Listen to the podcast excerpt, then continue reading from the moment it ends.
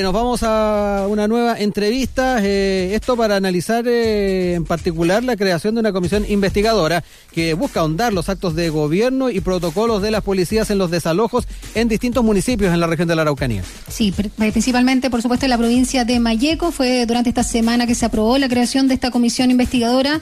Y eh, también mencionar que la Compañía de Jesús en Chile hizo un comunicado de prensa no público donde rechazó la violencia y arbitrariedad en el actuar del Estado de Chile y de Carabineros durante el desalojo de las municipalidades de la región de la Araucanía.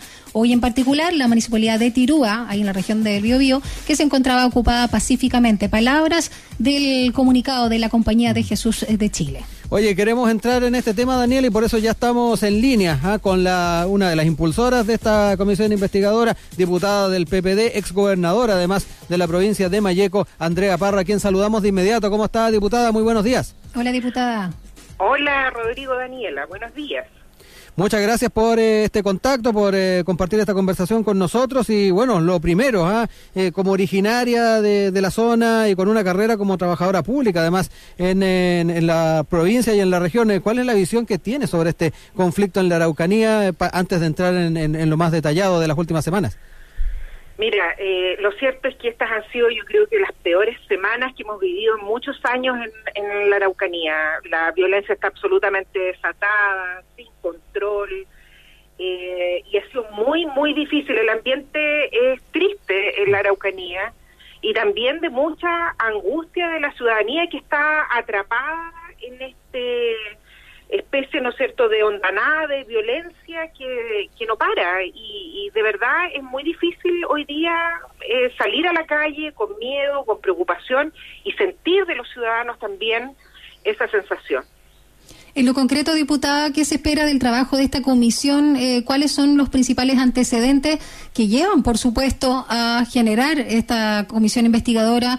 Em, ya lo señalábamos a propósito del comunicado de la Compañía de Jesús. No olvidar también que el jesuita Carlos eh, Bresciani, que estuvo eh, justamente en uno de los municipios, había ingresado ahí, eh, fue tomado, digamos, preso, de luego se llevó, se detenido, perdón, luego lo liberaron. Y bueno, el mismo comunicado da cuenta de este proceder arbitrario. Em, ¿Qué información también tienen de lo que se ha dicho de que hubo una coordinación previa entre carabineros y estos grupos organizados de vecinos? Bueno, precisamente eso es lo que queremos eh, investigar y aclarar en, eh, eh, en, esta comisión. Porque, mira, más allá de que el conflicto que hay entre el mundo mapuche y el Estado existe hace siglos y, no, y el Estado no ha podido resolverlo, el hecho puntual de la quema de los municipios y lo que ha ocurrido en los últimos días, eh, nos ha eh, llamado la atención puesto que hubo una demora que es bien particular respecto, ¿no es cierto?, de tomar las medidas que le correspondía al gobierno. Y nosotros, yo en, en lo personal he tenido cierta convicción de que esto se pudo evitar.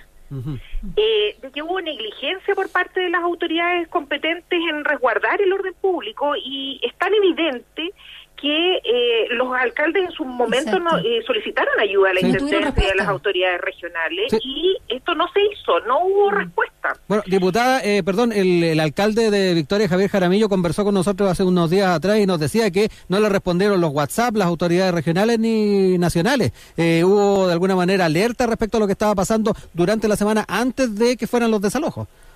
Bueno, sin duda, el mismo día, lunes, el alcalde de Traillén, Ricardo Sangüesa, envió un oficio solicitando el desalojo. Entonces, esto que se ha, dicho a nivel nacional de que los alcaldes no hicieron nada, eso no es efectivo.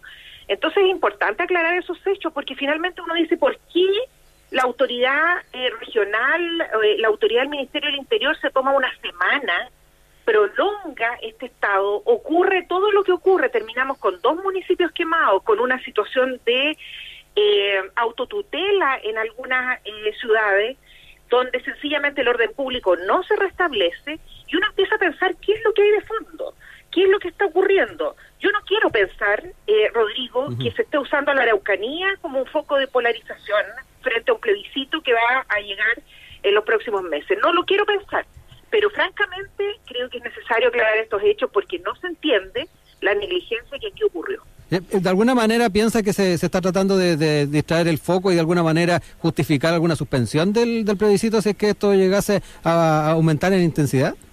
Bueno, yo francamente que, creo que es legítimo sospechar eso, porque no se entiende. No se entiende eh, lo que ocurre, no se entiende por qué hoy día la autoridad, eh, eh, en vez de agotar los canales de, de, diálogo, se ha mostrado ausente, negligente, sin tomar las riendas y más bien dispuesta a, contribuir a la polarización de, lo que acá ocurre. Nunca habíamos vivido lo que habíamos vivido ahora en la Araucanía. La Araucanía siempre había tenido eh, hechos, ¿no cierto?, de violencia rural, pero no a este extremo. Ha sido brutal. Créeme, no hay día que no tengamos algún mm. hecho de violencia que es catastrófico. Además, claramente hay que reconocer y hay que comprender, y lo he dicho muchas veces, que estos grupos radicales, tanto de extrema derecha como del mundo radicalizado mapuche, nos tienen atrapados en sus garras y no nos dejan respirar ni avanzar creo que vamos por un muy mal camino si el gobierno no conduce. Estamos conversando esta mañana acá en Sin Tacos ni Corbata por Radio Sech con la diputada del PPD, exgobernadora de Mayeco, Andrea Parra, sobre esta comisión investigadora para ver los protocolos de las policías en los desalojos de municipios de la Araucanía. Eh, bueno, ya lo mencionamos respecto al tema de las autoridades, no solo, eh, digamos, las que son locales, sino ya a nivel central. Es el mismo ministro del Interior, Víctor Pérez. En ese sentido, también pensando en la petición que se hace de eh, poder cumplir con el convenio 169 de la Organización Internacional del Trabajo, de la OIT, respecto a las penas para los pueblos eh, aborígenes. El caso particular, no solo bueno del Machi Celestino Córdoba, sino también de los otros, em, digamos, comuneros mapuches que están en esta situación como presos políticos o, en este caso, por el, crimen de, em, del matrimonio Luxinger-Macay. En ese sentido, eh, el ministro del Interior se ha visto o se ha expresado reacio a mezclar las cosas y el diálogo en realidad tiene que ver con estas situaciones de eh, violencia, pero no con la petición que se está haciendo, que finalmente fue la razón eh, que por la que se tomaron eh, justamente estos cinco municipios. Eh, ¿Cómo ve también la disposición del el mismo ministro del Interior y también el incumplimiento de Chile en este convenio? Mire, yo creo que nosotros podemos avanzar más en el cumplimiento del convenio 169, sin duda, respecto de las condiciones en, en las cuales se encuentran hoy día los presos mapuches. Pero también quiero ser súper clara y racional respecto, ¿no es cierto?, de que ningún gobierno puede entrometerse en las decisiones de un tribunal de justicia. Eh, creo que hay límites en, eh, eh, en, los diálogos. Hay cuestiones que son posibles de conversar y de avanzar y, estoy convencida de aquello. Creo que tenemos que mirar alguna solución innovadora perfectamente. Podría el Estado generar un lugar especial, un centro eh, distinto, ¿no es cierto?, de detención donde existan condiciones diferentes para los presos mapuches, eh, pero de ahí a cuestionar eh, las condenas, yo no tengo ningún antecedente que me permita a mí señalar que las condenas que fueron hoy día aplicadas por el Ministerio Público no corresponden a la realidad.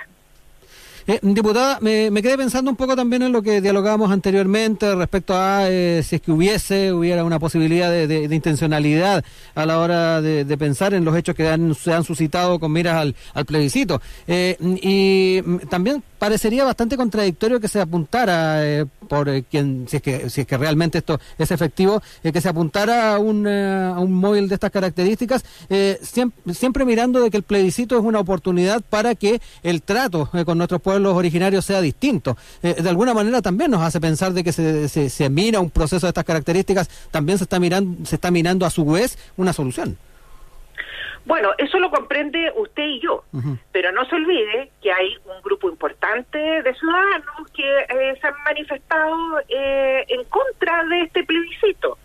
Eh, una derecha dura que está muy bien representada, ¿no es cierto?, también por el ministro del Interior, si él pertenece, digamos, a esa a esa mirada ideológica. Entonces, la verdad, yo no, no, no me parece sospechoso, quiero decírtelo con, con mucha franqueza, porque todos los gobiernos, el gobierno, en el primer gobierno del presidente Piñera también comprendían, ¿no es cierto?, que había que hacer un manejo integral de lo que ocurría en la Araucanía. Eh, pero en este gobierno se abandonó todo. eh, no hay compra de tierra, no hay diálogo. Fíjate que ni en las intendencias ni en las gobernaciones hay diálogo con ninguna de las comunidades, no hay Mm. equipos que trabajen con las comunidades. Entonces es extraño que eh, eh, un gobierno que tiene experiencia respecto de esto no eh, tome las acciones. Eh, en un minuto del país, además, que está tan eh, eh, complejo, que está con una muy baja popularidad del gobierno y donde el presidente también ha tomado la decisión de endurecer su gabinete. Por lo tanto, no es tan loca la idea. Yo, la verdad es que no es mía la idea, lo he escuchado ya varias veces y la verdad es que cada vez estoy pensando que la cosa va por ahí porque no logro comprender el mal manejo que ha tenido el gobierno en la Araucanía. Diputada Parra, volviendo a la comisión investigadora, eh, esta también va a buscar los antecedentes de por qué, eh, pensando en esta autotutela o la justicia de mano propia, ¿no? De estos vecinos, de estas personas que se manifestaron en las plazas o en la antesala de, de estos municipios, eh, no fueron detenidos y en el fondo no, no tuvieron ninguna pena o, no fueron, digamos, eh, considerados en este caso por por la fuerza policial o por carabineros de Chile particularmente. Bueno, por supuesto, el Estado de Derecho eh, debe funcionar para todos por igual. Si hablamos de justicia, si hablamos de respeto, eso se debe aplicar en todo momento. Usted y yo debemos haber visto eh, un par de veces aquellos videos donde vemos entrar a civiles al municipio prácticamente resguardados por Sí. carabineros. Eso no es posible en un Estado de Derecho. Eso no puede ocurrir cuando eh, la ciudadanía o cualquier persona cree que puede tomar la justicia por su mano. Estamos en el peor de los mundos. Y ahí sencillamente eh, puede pasar cualquier cosa. Y por tanto, yo no comprendo por qué el ministro del Interior no ha sido duro en no solo rechazar la violencia de estos grupos radicalizados eh, mapuches, sino que también en tomar las medidas que corresponden para, eh, para rechazar y abordar desde el punto de vista delictivo estas conductas de autotutela. Eso no se puede permitir y por supuesto que las vamos a abordar esos temas en la comisión investigadora. Eh, para cerrar, eh, diputada, ¿cuándo empieza a funcionar la comisión? Bueno, yo espero que la próxima semana nos constituyamos y partamos de inmediato reuniendo los antecedentes necesarios. Perfecto. Eh, queremos agradecer a la diputada del Partido por la Democracia, Andrea Parra, también exgobernadora de Mayeco, que estuvo dialogando con nosotros a esta hora de la mañana. Que tenga muy buen fin de semana. Gracias, diputada. Gracias a ustedes.